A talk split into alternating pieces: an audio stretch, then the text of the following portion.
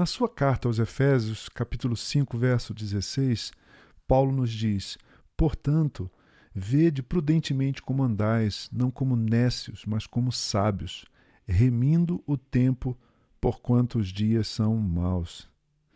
O que significa remir o tempo? Já parou para pensar nessa uh, expressão? Já, já refletiu sobre o significado dessa expressão, remir o tempo?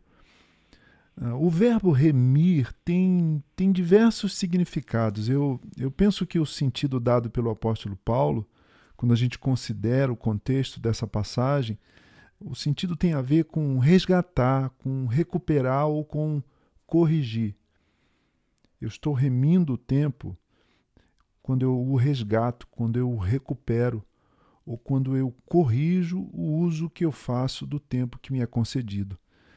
A gente sábia resgata o seu tempo de vida, eh, que é tão breve, que é tão fugaz, que passa tão depressa, recupera o seu tempo, corrige o seu tempo, o uso do seu tempo e, portanto, da sua vida. Eu gosto muito da paráfrase que o pastor Eudine Peterson faz desse trecho de Efésios na sua Bíblia a mensagem. Você conhece a paráfrase a mensagem, muito bela, poética, contemporânea.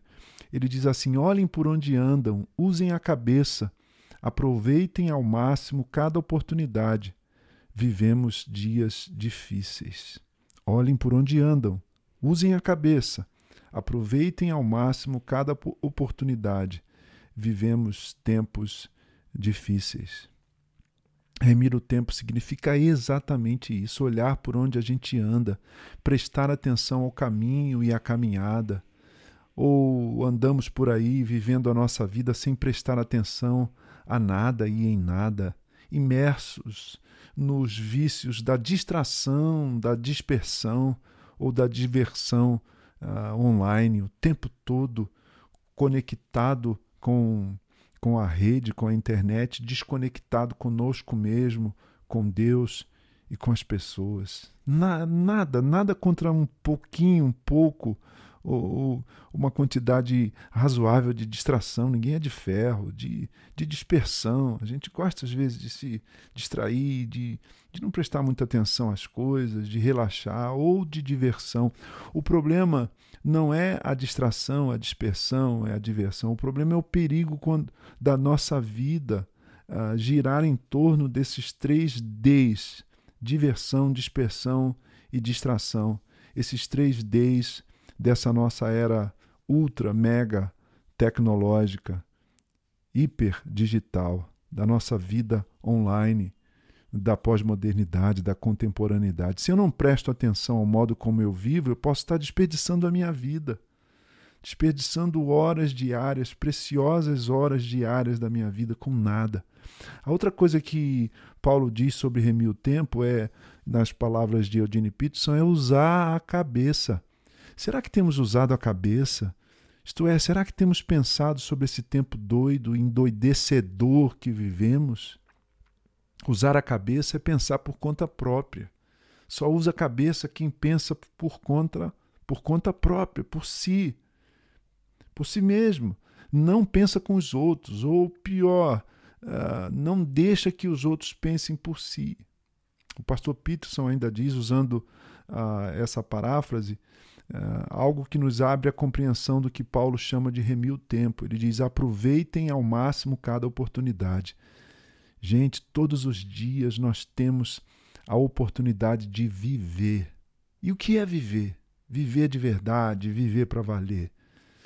Eu penso que viver de verdade é, é viver para amar, para ser útil, para contribuir com a sociedade, para expressar o nosso chamado existencial, o nosso chamado humano, mas, sobretudo, o nosso chamado como seguidores de Cristo um chamado que, que pode revelar o caráter e deve revelar o caráter e a beleza de Jesus e do Evangelho. Ah, como seria diferente a vida, a nossa vida em sociedade, a nossa vida comunitária, familiar, se cada um de nós saísse de casa de manhã querendo viver de verdade, viver para os outros, viver para Deus.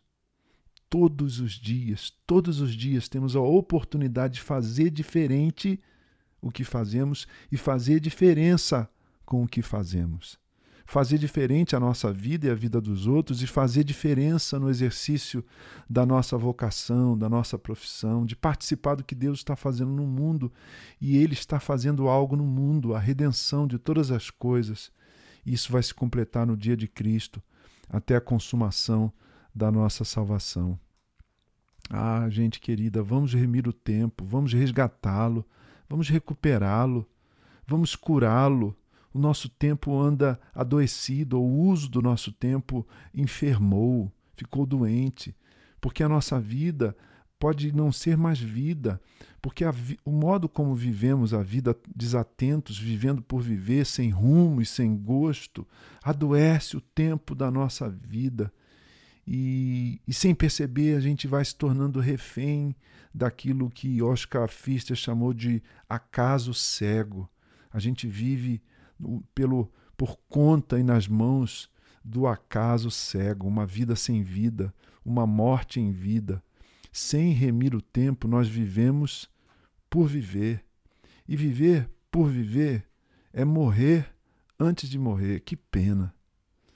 Eu gosto da expressão de Tolentino: se a vida não transbordar, não é vida.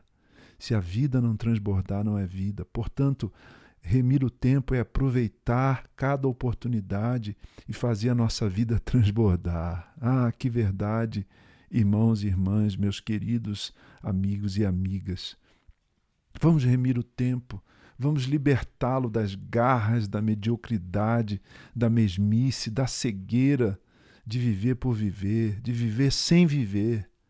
Essas palavras de Paulo trazem consigo a palavra de Deus para mim e para você nessa manhã. Portanto, vede prudentemente como andais, não como nécios, mas como sábios, remindo o tempo, porque os dias são maus. Ou na paráfrase da mensagem de Eudine Peterson: olhem por onde andam, usem a cabeça, aproveitem ao máximo cada oportunidade porque vivemos dias difíceis. Eu sou Gerson Borges e essa é a meditação do dia.